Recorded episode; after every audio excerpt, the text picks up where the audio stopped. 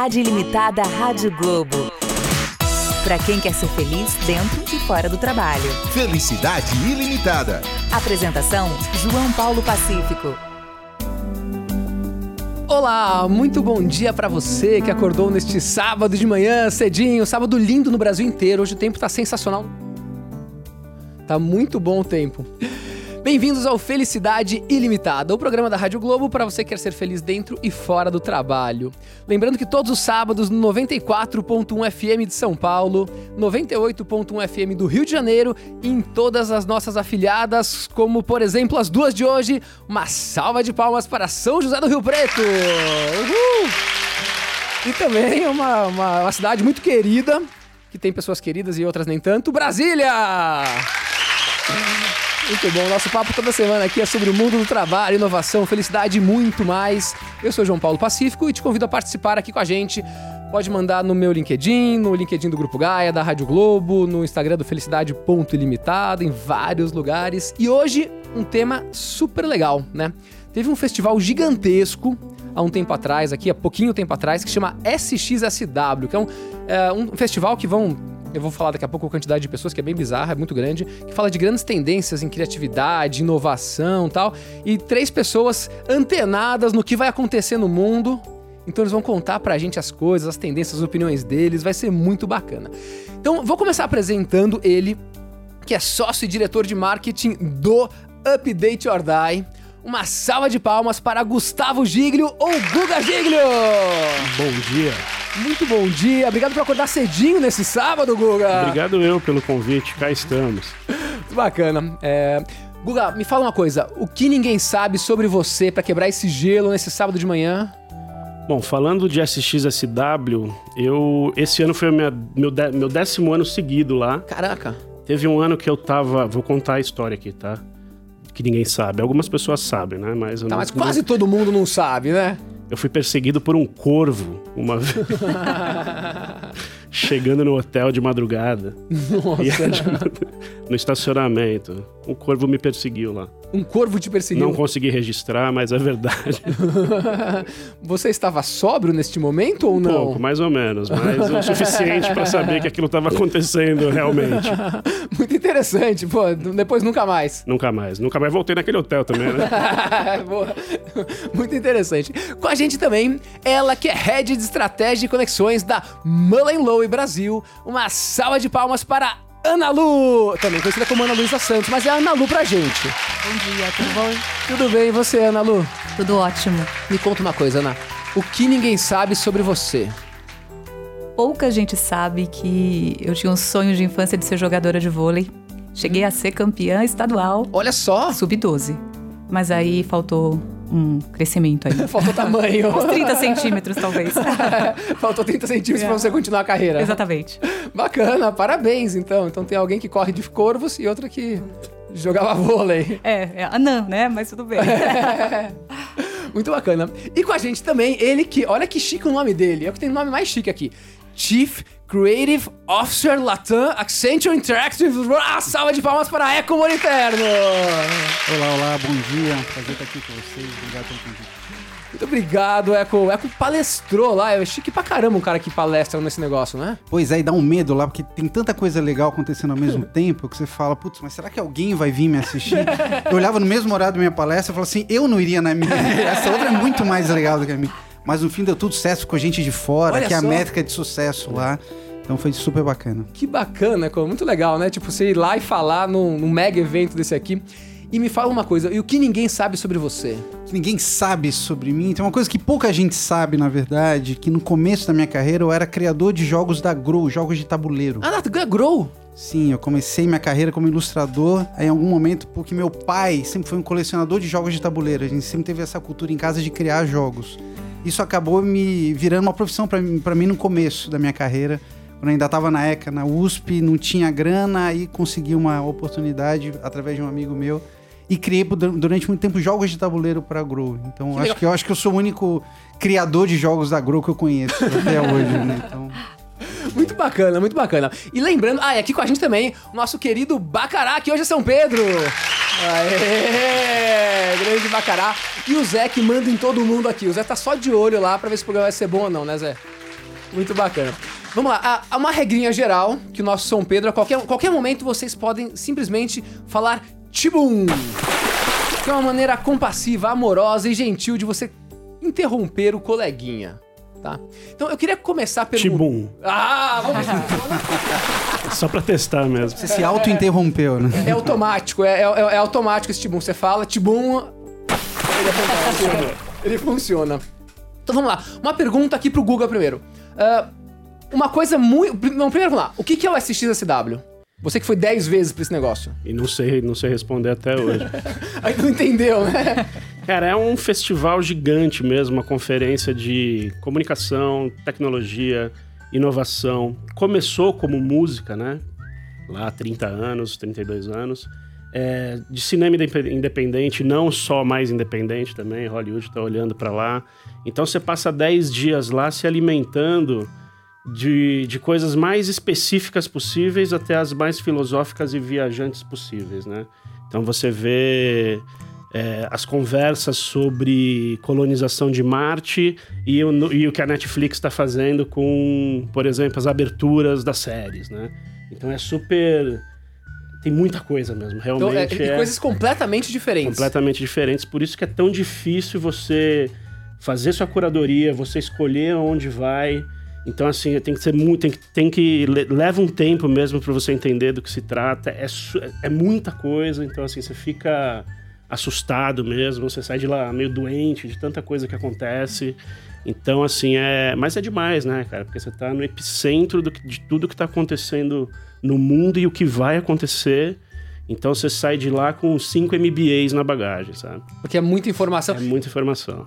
Eco, conta pra gente, a sua palestra chama, esse ano chama How Heart, Heart, Heartbreaks Are Redesigning Human Experience, que é como as batidas do coração estão redesenhando as experiências humanas. Isso. É bizarro isso aí que você É, falou, não, né? é um papo. Eu, eu brinco, é um papo cabeça sobre o coração. Porque cada vez mais, e o South by Southwest, né, o XSW, é o lugar perfeito para isso, né? Que você começa a, a debater o que vai ser o futuro do que a gente faz, não só da indústria de comunicação, da qual a gente faz parte, mas de todas as indústrias. E cada vez mais eu tenho estudado isso muito, né? Desde que eu mudei para Accenture, a gente tem acesso a muitos dados.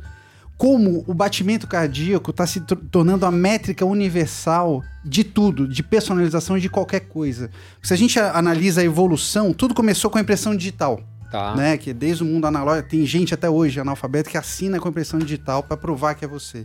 Hoje a gente está vivendo a era da validação digital, ou seja, a gente olha para uma câmera para reconhecimento facial, reconhecimento de íris. Só que cada vez mais a gente está evoluindo porque a gente chama de uma validação cognitiva, porque ela não demanda uma ação. Para eu validar o meu dedo, eu tenho que pôr o dedo em algum lugar. Ou para validar o meu rosto, a minha íris, eu tenho que olhar para uma câmera, eu tenho que fazer uma ação. A cognitiva, o batimento cardíaco, ninguém ativa ou desativa o batimento cardíaco. Ele tá lá o tempo todo. dia que desativar, ferrou, né? E o que é incrível é que cada pessoa tem um batimento cardíaco diferente. Não existem duas pessoas no mundo que têm um batimento cardíaco igual. Facial recognition, reco- reconhecimento facial, por exemplo, dois gêmeos idênticos, valida os dois, mas eles têm batimentos cardíacos diferentes. Por isso que tem estudos de que essa vai ser a grande métrica Mas- no futuro. Mas me tira uma dúvida, o batimento cardíaco, é, eu, é, quando eu tô mais calmo, quando ou qualquer um de nós, né? Quando você tá mais nervoso, quando você tá fazendo esporte, ele muda. Ou tem uma característica que é intrínseca do meu batimento cardíaco? Ele muda, mas mantém o padrão.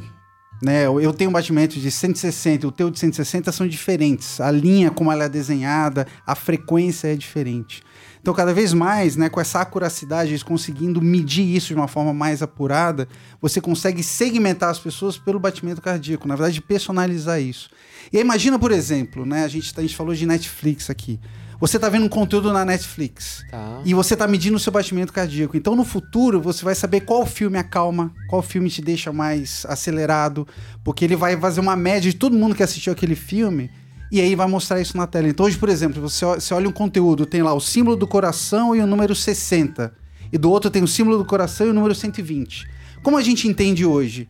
Que o dobro de pessoas gostaram do 120 em relação ao de 60. Perfeito. No futuro, São a os gente vai likes. entender que esse de 120 te acelera e o 60 te acalma. Porque ele mede a emoção. Ele não mede a sua opinião. Porque ele é Nossa. cognitivo. Enfim, papo cabeça sobre o coração. Não, é sensacional isso daqui. Então, ó, pra quem não entendeu, eu vou resumir, daí eu quero que a Ana comente esse negócio aqui, Ana. É, A responsa, hein? É a resposta. então, vamos ver. É assim, ah, hoje a gente vai onde a maioria vai. Então, você vai lá, um monte de gente curtiu isso aqui. Só que tem pessoas que queriam uma coisa mais trash, mas algumas pessoas queriam uma coisa mais calma. No futuro, você vai conseguir selecionar algo de acordo com a emoção que aquilo pode causar em você. Que é muito mais personalizado do que, ah, um monte de gente gosta de assistir, sei lá, Harry Potter e eu gosto de Senhor dos Anéis. Não. E não só isso, né? Inclusive validação em termos de segurança. Ele vai saber que é você o tempo todo. Então você não vai precisar pôr- sem nada. Você vai ter um, um wearable, relógio. alguma coisa, um relógio, um- um- alguma coisa vai que se você vai comunicar estar o usando. relógio com o Netflix. E que vai com- ficar validando o tempo todo, em tempo real, que é você pelo seu batimento cardíaco. Então você chegou num lugar, o lugar vai entender que é você, você não precisa validar nada. Então tudo vai se adaptar a você, porque sabe que é exatamente você que tá lá sem você ter que ter feito ação nenhuma. Automaticamente. Mas aí todo mundo vai ter que ter um relógio. Cada vez tem aqui, a gente já tem, né? Eu Aham. fiz, eu perguntei na plateia, quem aqui já tá usando algum device que mede batimento cardíaco? É, ó. 80% das pessoas levantaram a mão Ou, e falaram assim, ou na já própria aconteceu, roupa, né? É. Vai estar na sua Wear- roupa. vai ter um né? chip, vai ter um. Um óculos, qualquer coisa, né? Tudo vai medir. E aí, isso vai impactar a propaganda também? Tudo, a propaganda, a segmentação, porque ela vai entender o seu mood, né, que a gente fala, a sua emoção e que tipo de conteúdo você precisa naquele momento. Então é uma segmentação muito mais intrínseca do que só de acordo com seus likes ou com as coisas que você assistiu. Ela vai de acordo com o seu sentimento, sabe? Se você tá triste, feliz, acelerado, calmo, e aí você consegue segmentar. E isso é impacto na nossa indústria, mas se a gente expande isso para todas as indústrias, é infinita, né? O que é melhor para você comer, a velocidade do seu carro, tudo vai Qualquer tá coisa, o ligado tempo a isso. todo. Caramba, Ana, você que monta campanhas hoje, né? Então você vai lá e vê. ah, como você tá enxergando essa loucura aqui que o Eco tá falando?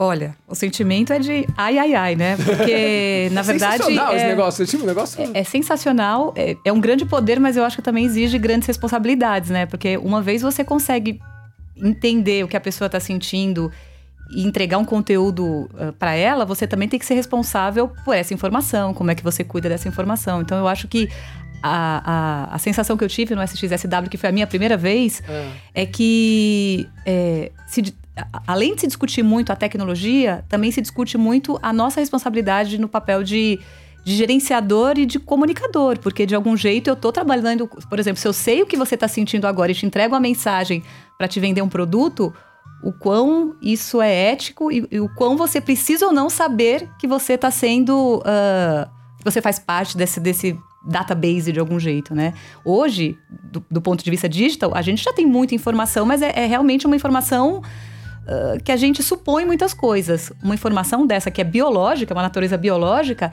ela de verdade vai exigir que a gente repense muitas coisas ah, e tenha realmente muita responsabilidade. Assim, eu acho que o mercado vai mudar de um jeito radical. E Mercado de criação e de, de publicidade. criação, de publicidade, de mídia e de as empresas em geral, né? Porque se você pensa uma empresa de bens de consumo, ela provavelmente vai saber se aquele momento que você está passando na gôndola, você está mais favorável ou não para a compra de um chocolate, de um sabão em pó. Não, e aí pode. Você tá andando com um reloginho desse aqui, na televisão lá do supermercado vai aparecer. Vai sentir como você está e falar assim: ah, compre, você tá lá, nervoso, ou compre chocolate, tome chá. Pra você. Você olhou pra lá, apareceu pra você, daí depois o Eco apareceu pra ele. E mais do que isso, eu mostrei até como na China as escolas já estão exigindo que os alunos usem isso para que eles não fiquem jogando videogame em casa. Então, quanto mais você usa, quanto mais o seu batimento cardíaco foi ativado, isso influencia nas suas notas, né? Quanto menos ocioso você ficou, quanto mais ativo você teve ao longo do dia, é melhor para sua nota, para seu desempenho escolar. O que está acontecendo? Está surgindo um mercado negro na China. Olha que loucura que eles ensinam como hackear esses sistemas. Então os caras amarram, põe no cachorro, o cara põe na bicicleta pra andar. Então, então tá, tá se criando um mercado negro pra hackear o seu batimento cardíaco pra você ter melhores notas na escola. Mas, nossa, é bizarro isso. Mas, mas aí entra outro ponto que eu, ah, que eu, eu não fui pra CGSW, ah, mas a gente pesquisou um pouquinho, que falaram da questão da privacidade. E aí tem a questão da privacidade que, ah, falando ah, que o, sei lá, o Facebook, o Google, os caras conseguem saber muito sobre você, eventualmente, até se você pode vir a ter um problema de saúde. E poderiam vender essa informação para um plano de saúde que pode cobrar mais de você. Porque ele sabe que o plano de saúde pode saber mais de você do que você e pode te ah, colocar num grupo separado. que, que você acha disso, Guga? Prefiro não falar sobre isso. Cara, eu acho que tem algumas coisas que são inevitáveis e que a gente, pelo comportamento online, isso já acontece de certa forma, né? Seus dados estão por aí. Eu acho que vai chegar um momento realmente que, que já está acontecendo, né? Que a conversa sobre privacidade vai ser muito mais profunda e muito mais séria e a gente vai precisar dar opt-in realmente no que a gente quer receber, né? No que quais são os dados que a gente quer divulgar, porque tá tudo online, né? Tá tudo online. Então, assim, tem que. Mas tem que pensar também na, na- no, o que isso pode ser positivo, né? Porque a gente só pensa em coisas ruins, né? É, o lado Então- positivo que você pode até É. conhecer mais de você, você pode, enfim. ah, E o mundo pode estar cuidando de você também, de certa forma. Né? Da Exato. sua saúde, da sua segurança.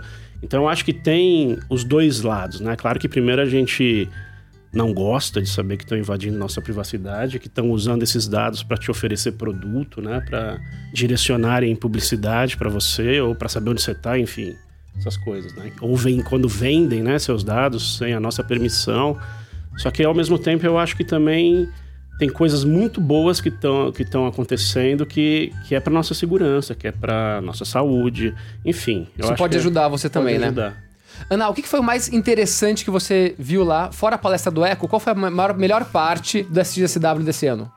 Olha, na minha opinião, eu acho que eu, eu fui com uma expectativa muito de ver tecnologia, hardware funcionando. Então, queria ver robô, queria ver coisas realmente é, muito diferentes do meu dia a dia. Mas o que me chamou a atenção é que eu acho que o, o festival ele caminha para uma questão muito mais de comportamento. Uma questão mais humana? Muito mais. Então, assim, é, Isso é lindo, mim é, é o comportamento, a, a tecnologia junto com a gente. Então, a favor da gente. Então, eu acho que o festival busca trazer esse lado luz. Então, por exemplo, do ponto de vista de, de até dos, das sessões, o que eu vi é um, um festival falando de diversidade, mas não só falando porque todo mundo fala e porque é moda e porque é bacana falar de diversidade, inclusão, mulher, gênero e tudo isso.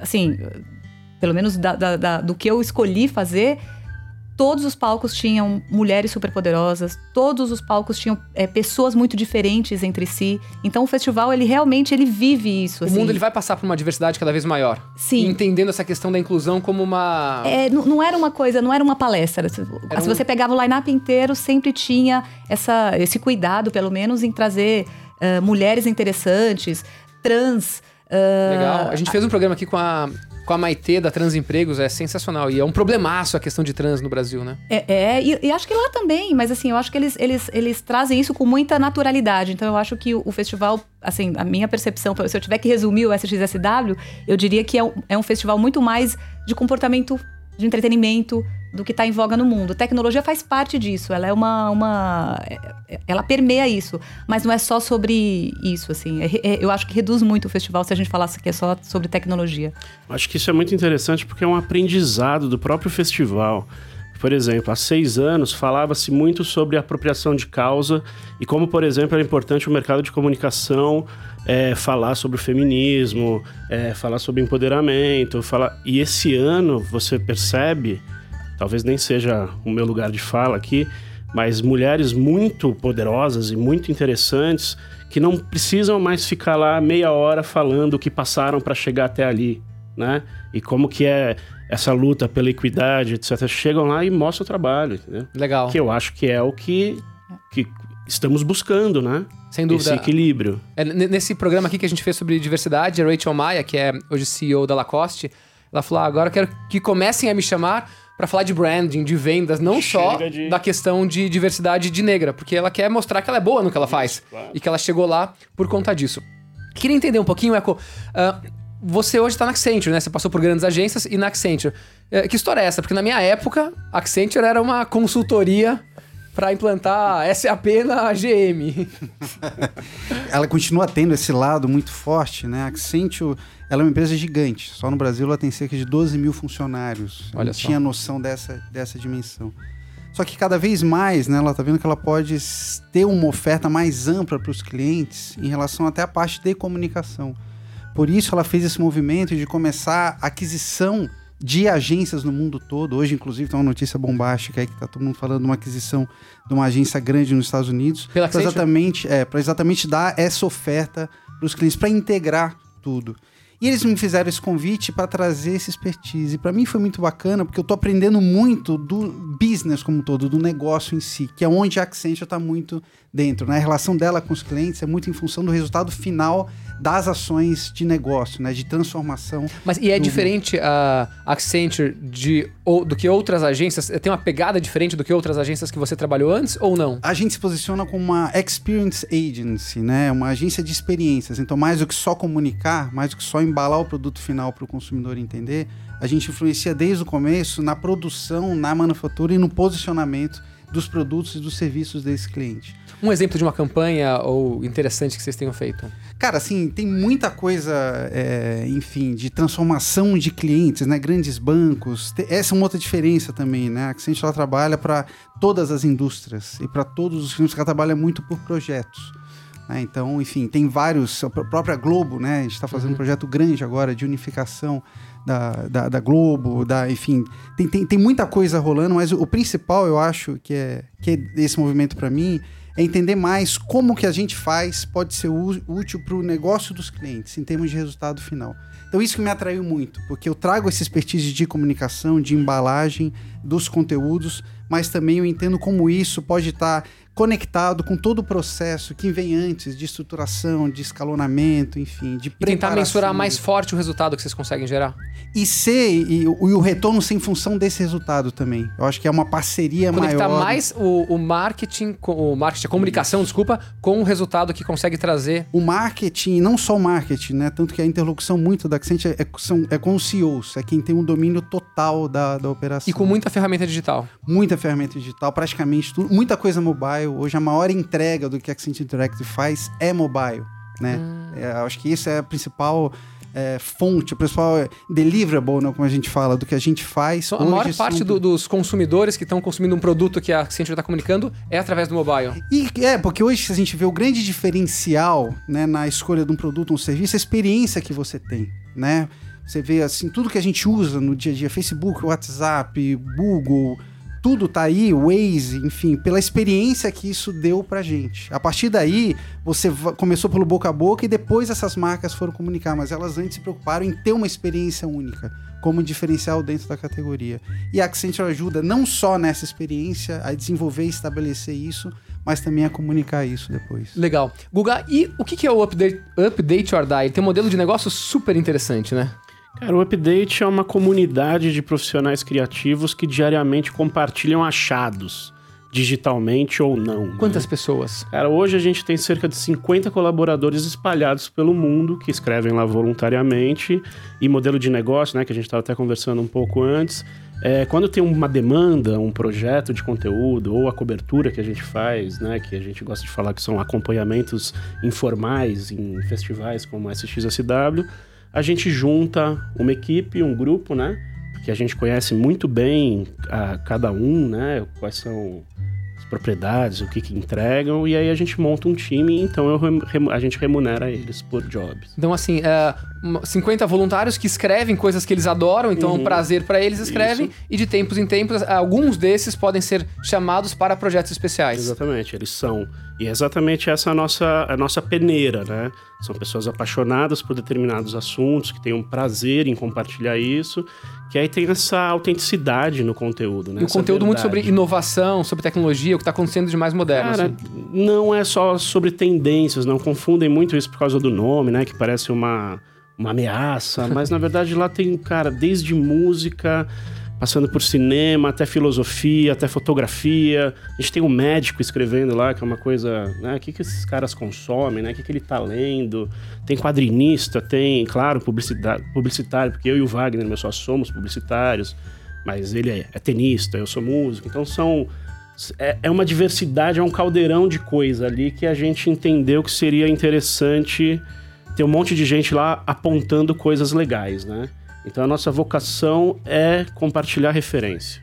Interessante. E Ana, você, eh, hoje você trabalha para grandes marcas, Sim. né? E como que tá a comunicação dessas grandes marcas? Mudou nesses últimos anos? Mudou radicalmente e, de verdade, a gente não sabe ainda o formato final. Não, não vai ter um formato final, né? O que eu acho que os, os grandes clientes, eles estão realmente é, é, buscando um formato de, de comunicação mais fluida, que consiga realmente chegar no coração do consumidor, que está na rua, que está com o celular na mão.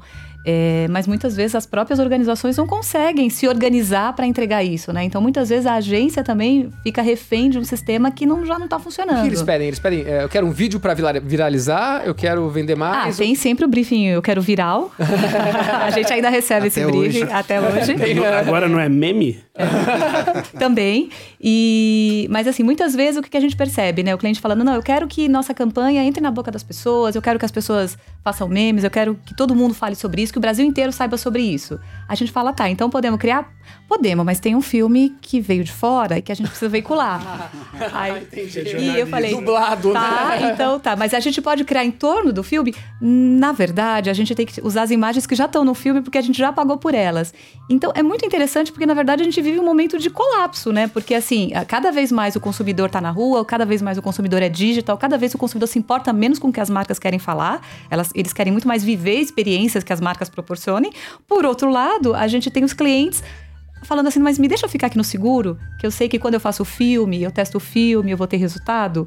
Então, assim, é, é um momento realmente de adaptação. Então, eu acho que o, o profissional de comunicação hoje, ele está basicamente vivendo um paradoxo. Então, a gente tem que ter flexibilidade, aberto para aprender todo dia uma coisa nova e entender que os clientes estão em ritmos diferentes. Tem cliente pequeno que às vezes está muito mais na frente nesse sentido do que às vezes clientes grandes que têm estruturas pesadas que demoram mais mudar, né? Eu acho que faz parte disso. É, um- é uma área conflituosa mesmo. E, o- e o engraçado é que esses Fala Tibum, clientes. fala Tibum.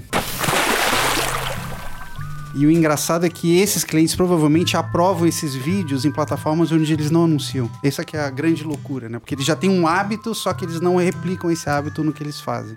Então essa é que é a grande mudança que a gente está vivendo. E, e hoje ah, o grande ah, ponto é mobile. Podcast é uma realidade já no Brasil ou longe de ser? Eu acho que sim, tá começando, né? A gente vê lá nos Estados Unidos muito forte. Eu acho que ainda tem uma. Tiveram tracks específicas sobre isso lá, uma conversa muito interessante. É, aqui no Brasil acho que tem bastante exemplos muito bons. Ainda confunde-se muito com programa de rádio mesmo. Qual que é a diferença entre um e outro? O que, que dá pra fazer, né? Se a gente volta pro soap opera ou se é programa de rádio com música mesmo. Mas eu acho que o mercado todo tá de olho nisso sim, sem dúvida É uma tendência? é uma tendência. Então, já que a tendência não saia daí que acabou já o primeiro bloco, daqui a pouco voltamos para o segundo bloco. Valeu! Felicidade Ilimitada Rádio Globo. Pra quem quer ser feliz dentro e fora do trabalho. Felicidade ilimitada.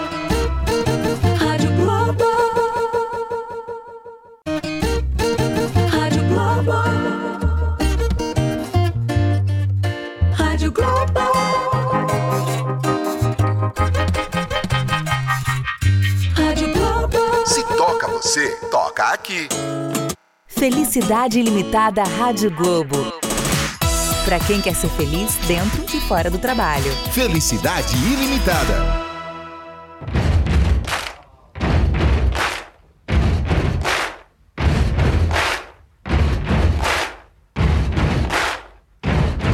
Muito bem-vindo de volta ao Felicidade Ilimitada da Rádio Globo. Você que tá ouvindo Queen aí no fundo, Will Rock You.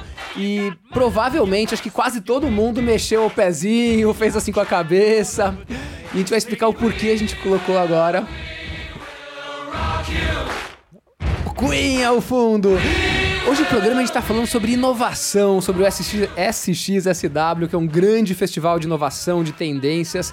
E hoje aqui com a gente, três pessoas que foram no festival. Um deles palestrou, que é o Eco Moliterno, palestrou no, no SXSW. O Guga Gigro também, que teve lá pela décima vez. E a Ana Lu, que é head de estratégia da Mullen Lowe, agora eu acertei de novo, que teve lá também e viu essas inovações. E a gente começou aqui o programa, caso você não tenha pego o começo desse programa, você volta no podcast, assiste lá, que o Eco ele falou sobre as batidas do coração, né? Como isso aqui é o futuro, a gente vai personalizar mais as relações com as marcas e com as pessoas em relação a isso. E ah, a música é uma forma de você equalizar as batidas do coração, dos corações das pessoas, Eco. Isso, estudos mostram que quando as pessoas cantam juntos, né? Eles fizeram um estudo com é, membros de um coral, por exemplo. Você medindo o batimento cardíaco, você sincroniza o batimento cardíaco para cantar junto. E é esse o efeito que causa quando a gente tá num show de rock, num grande concerto, que tá todo mundo cantando como aí no Queen, porque você tem essa sincronicidade que é o nosso lado humano. Né, eu falei, né, eu terminei minha palestra mostrando o filme do Mágico de Oz, a cena onde ele entrega o coração pro Homem de Lata, que tudo que o Homem de Lata queria é ter um coração, algo que a gente tem e às vezes a gente não valoriza, que vai, é e cada vez mais vai ser o nosso diferencial em relação às máquinas, né, esse nosso lado que é mensurado através do batimento Então, uma cardíaco. pergunta aqui pra vocês. Ah, as máquinas vão acabar com os empregos? Acaba- o ser humano vai- não vai ter mais razão de existir? Não, não acho isso. Eu acho que vão, vai- vão criar-se novos empregos e novas coisas para facilitar a vida dos humanos, o que já acontece, sempre aconteceu desde a Revolução Industrial, e teremos, já estamos passando por uma nova e que não, vai ser tudo produzido por ser humano para, o ser, hum- para os seres humanos e as máquinas vão nos ajudar. É, Sou otimista. Eu quero que a Ana Lu faça tibum. Tá, tipo um. Eu também acho que o que a gente vai viver, talvez num futuro próximo, é, é realmente a sensação de que o humano está perdendo espaço, até a gente equalizar isso e a gente realmente entender que a máquina vai ter uma função na nossa vida de facilitar, de nos dar mais conforto, qualidade de vida, longevidade.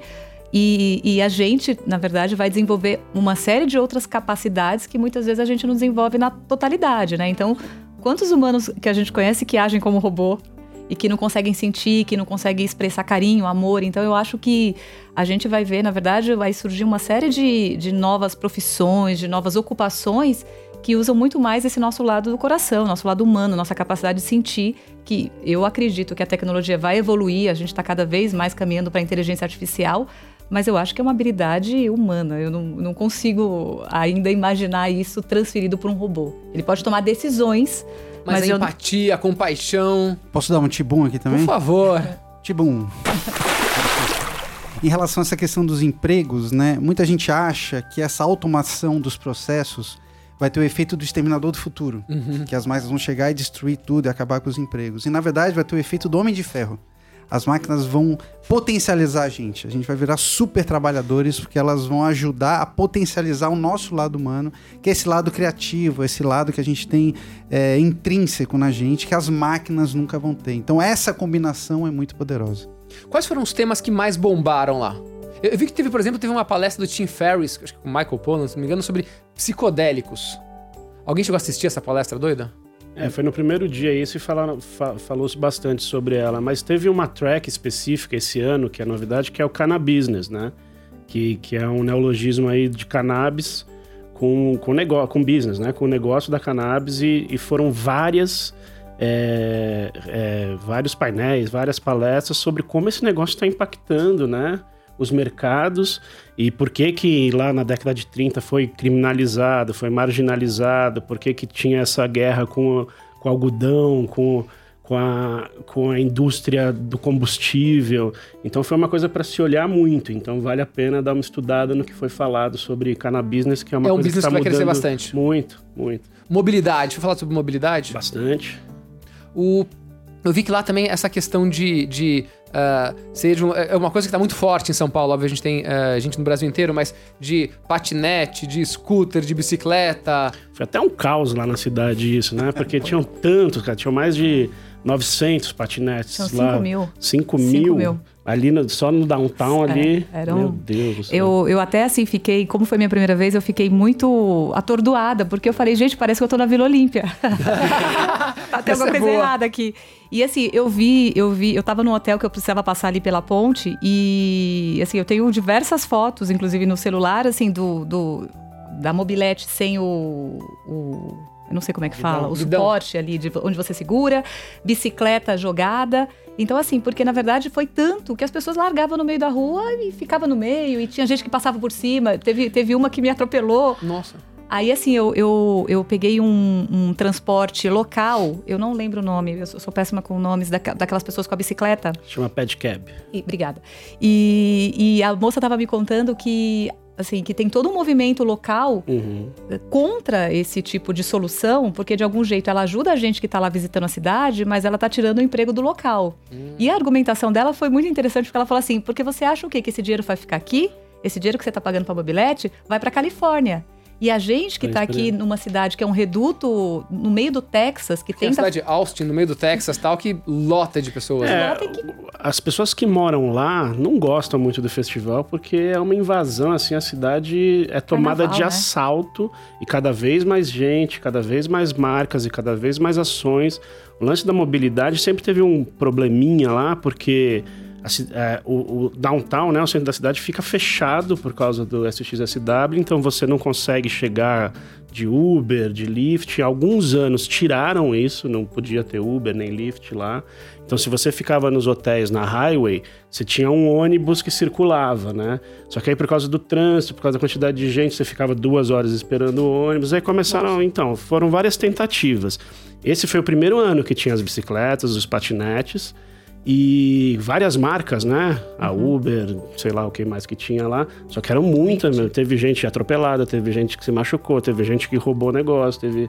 Assim, Foi. Foi um caos. Foi um caos. Duvido que ano que vem tenha. Não nesse formato. Então tiver vamos para o nosso menos, primeiro quadro que tem coisas sobre esse caos. Caos. Dados úteis e inúteis.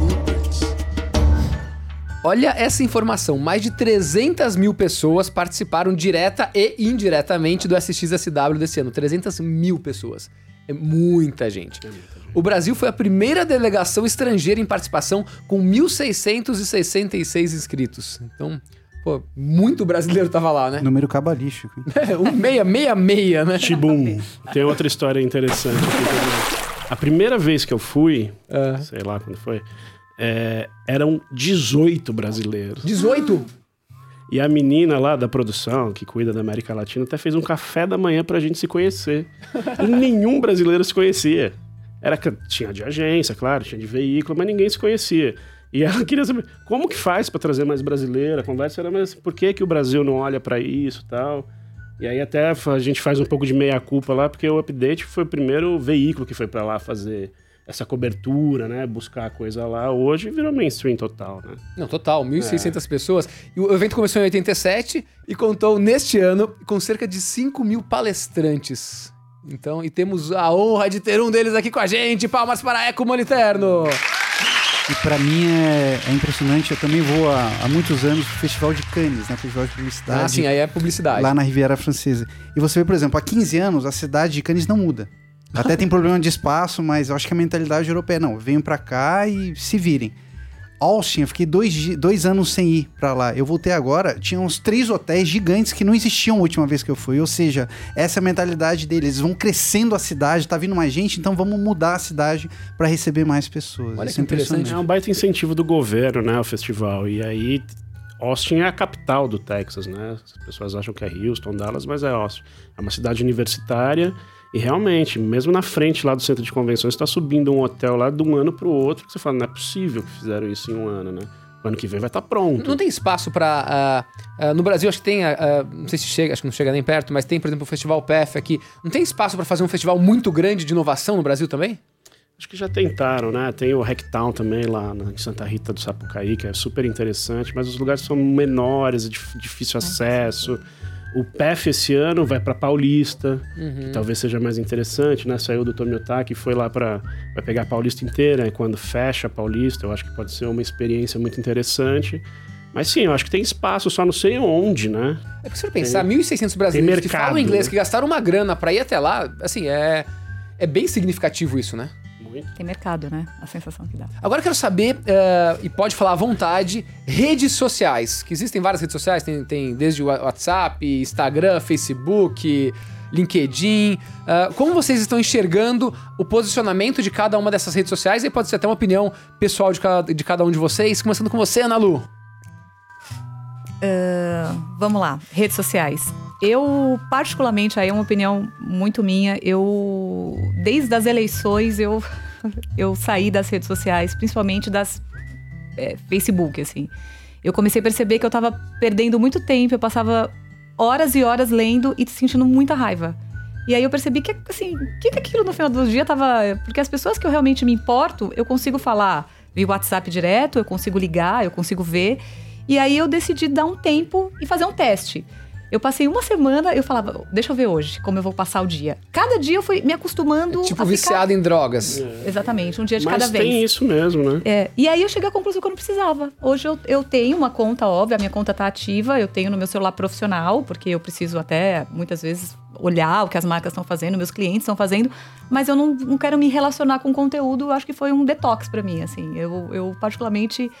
é, e, eu, e eu percebo, assim, conversando com, obviamente, na minha bolha, que muita gente tem considerado isso, porque tem entendido que não tem trazido... Virou um grande feed de notícias, que o algoritmo mostra pra você, enfim, reage de acordo com o seu comportamento e que de verdade não tem trazido muita coisa nova. Eu acho que esse é o ponto, né? Se você queria uma curadoria de algum jeito de conteúdo, muitas vezes é melhor você buscar no influenciador que você confia, que faz isso de um jeito mais personalizado, pelo menos você tem Ah, essa então, sensação. aí ca- canais como, por exemplo, o Update or Die passam- Muito a fazer mais sentido para uma marca, porque lá ele sabe que tem um conteúdo e que vão, vai falar com aquele público que ele quer.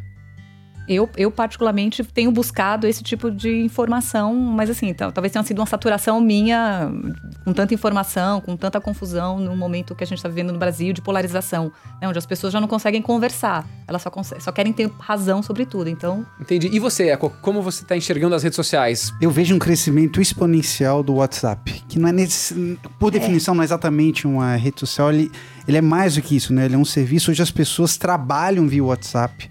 E eu acho que, bom, se alguém tinha uma dúvida do poder do WhatsApp, eu acho que os caminhoneiros na greve acabaram Mostraram que- mostraram que eles conseguiram parar o país se comunicando via WhatsApp. Então é uma ferramenta hoje de distribuição de conteúdo poderosíssima e cada vez mais as marcas vão ter que entender como elas têm que se comportar nesse meio, porque não é fazendo campanha, não é no mesmo jeito que elas estão nas, nos meios tradicionais, é entendendo a lógica nova desse novo modelo e como a gente pode usar a nosso favor. Nossa, porque é um desafio muito grande agora para as marcas, então. Então, uma marca quer chegar no cliente, se eventualmente, puxa, sei lá, no Facebook virou uma guerra, não sei o quê, na televisão tem essa. essa... Como você vai fazer para engajar um cliente, para trazer um cliente para o seu produto? Porque antes, né, você tinha uma segmentação clara entre mídias direcionadas e mídias de massa, né? Na Tá. mídia de massa você passa uma mensagem homogênea para todo mundo receber simultaneamente ao mesmo tempo um impacto gigante, principalmente via TV. E nas mídias direcionadas você fazia o complemento disso segmentando mensagem. Hoje esses, esses mundos convergiram. O WhatsApp é uma mídia de massa segmentada. Ela atinge muita gente e cada um pode ter uma, uma mensagem própria e definida para cada público, para cada pessoa. Então, essa nova lógica que as marcas têm que entender. Não adianta você produzir um conteúdo só e empurrar para todo mundo. E também você tem que entender que não basta só segmentar, sendo que você tem um potencial de atingir muita gente ao mesmo tempo. Então, essa, essa nova convergência de mundos, para mim, é a grande equação que as marcas têm que resolver.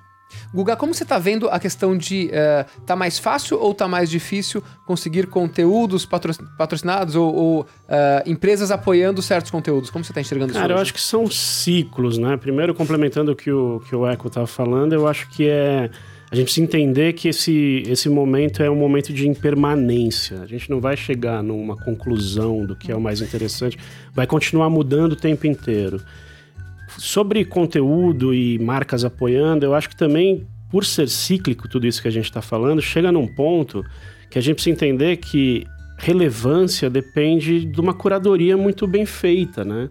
Então a gente vai atrás de quem a gente confia, como a Nalu falou, a gente, a gente é, é mais importante que o, o que o Eco tá falando pra gente, porque a gente conhece ele, a gente confia nele, do que uma mídia X está falando, né? Esse foi o boom dos influenciadores, né? Que, que falam direto com aquele público. E agora está sendo os micro-influenciadores, né? Que tem menos números, Qual mas é a são... definição de um micro-influenciador? Eu acho que são pessoas que são relevantes em determinados nichos, né? E não tem tantos seguidores, 5 milhões de seguidores, e que tem um engajamento mais interessante, né? É o cara, sei lá, que, que o cara que cuida de, sei lá, vamos dar um exemplo esdrúxulo aqui. O cara é o criador de formiga e tem cinco seguidores que amam ele. Então tudo que ele fala, a turma É. da formiga compra. Então é isso. Então eu acho que é mais, acho que é mais relevância e essa curadoria é super importante. Aí que a gente surfa numa onda interessante, que é esse cuidado com o conteúdo, né? O cuidado de compartilhar coisas que a gente acredita, que a gente gosta, que impactou a gente de verdade, que emocionou a gente de verdade. E não só o que o mercado tem preconizado, ou que todo mundo compartilha, ou que vai ser polêmico, que vai gerar views e audiência. A gente nunca se preocupou com isso. A gente se preocupa com a qualidade do que a gente está compartilhando. Foi falado de fake news lá no, no, no SXW? Muito, muito. E assim, fake news, se você pensar, ela sempre teve presente. Lembra o episódio do Orson Welles na era do rádio? que ele anunciou que os alienígenas estavam chegando na Terra e as pessoas saíram, se mataram. Isso é uma fake news. Porque as pessoas ainda não tinham a barreira para determinar o que é verdade e o que não é no rádio. Ele estava fazendo uma brincadeira, só que as pessoas acreditaram. E a gente está vivendo esse mesmo momento agora, com a internet e com os meios digitais. As pessoas ainda não conseguem filtrar de uma forma confiável o que é um hoax, né, o que é uma mentira, do que é verdade. Então, é, na verdade, sempre teve essa, essa replicação de modelo. A gente só está vivendo uma nova fase disso. E o colapso disso foi por causa do jornalismo, né? Que não, não se aprofunda mais tanto como devia, né? Que tem essa obrigação e esse papel no, na- no mercado, né? No mundo. E essa quantidade de gente querendo caçar clique, ganhar relevância. E aí cri- criam essas, essas notícias para fazer É. isso daqui. Ana Lu, qual a importância hoje para as grandes marcas eh, de ações verdadeiras socioambientais? Ah, eu acho gigante. É, na verdade, as empresas sérias, elas estão. Isso tá. Isso precede a comunicação, né? Isso é um, é um posicionamento, é como a empresa realmente faz negócio. Então, clientes grandes, eles realmente estão genuinamente preocupados no impacto do, da embalagem no meio ambiente, na, na fórmula que de algum jeito tem que ter um cultivo sustentável. Então a gente tem, por exemplo, na, na diversos cli- clientes como Unilever que realmente tem um trabalho sério nesse sentido, né? Então muitas vezes assim é- é, a gente percebe que eles falam, vamos arrumar nossa casa primeiro, antes da gente transformar isso num green marketing fa para falar para o consumidor que a gente é bom ou que a gente está fazendo alguma coisa boa, sentar com o meu processo realmente de produção Essa questão de, eh, de propósito realmente hoje faz diferença na- nas marcas. Faz, e, e o que a gente tem visto é que, na verdade, ele, ele realmente tem um retorno sobre investimento muito maior, né? Quando uma marca realmente se propõe a, a ser sustentável do começo ao fim, né? No jeito como ela trata seus funcionários, no jeito como ela produz, no jeito como ela compra a matéria-prima, isso possivelmente é identificado pelo consumidor que muitas vezes topa pagar mais caro, um pouco mais caro, porque vê valor agregado nisso, né? Sabe que de algum jeito essa, essa empresa está devolvendo alguma coisa para a sociedade, né? Já que muitas vezes a gente não pode contar com o nosso poder público. Sim. Então isso é algo que a gente tem percebido de forma muito forte, assim. Mesmo, mesmo em bens de consumo, né? Que na verdade o valor agregado é baixo. Mas tem essa preocupação genuína socioambiental de realmente de fazer Sim, uma coisa sim. e, de se posicionar dessa forma. Sim, ser percebido dessa forma, né? Ser Fazer forma. e ser percebido, né? Eu acho que, considerando que eu já tenho uns 20 anos aí de mercado, assim, há 10 anos, a, a conversa era muito assim: como é que eu faço para ser percebido? Independente de como eu estou dentro. Eu acho que hoje as empresas já têm maturidade, as grandes empresas, para saber que eu preciso fazer primeiro antes de falar. É, o meio ambiente é o novo meio de comunicação, né? Se a gente fizer Olha essa só. analogia, né? Porque se e você tem que ser verdadeiro. Não adianta aí você só falar sem fazer. Então, isso é muito legal, né? Cada vez mais a verdade vindo à tona e as marcas, empresas se preocupando em ter ações verdadeiras em relação a isso. E acho que além disso, algo que foi falado muito lá também, é das marcas se posicionarem politicamente. E se posicionarem sobre o Mas que falando- acreditam ou não. Um exemplo da Nike lá, com o jogador da NFL, por exemplo, Sim. né? Ou o que aconteceu essa semana sobre a ditadura, né?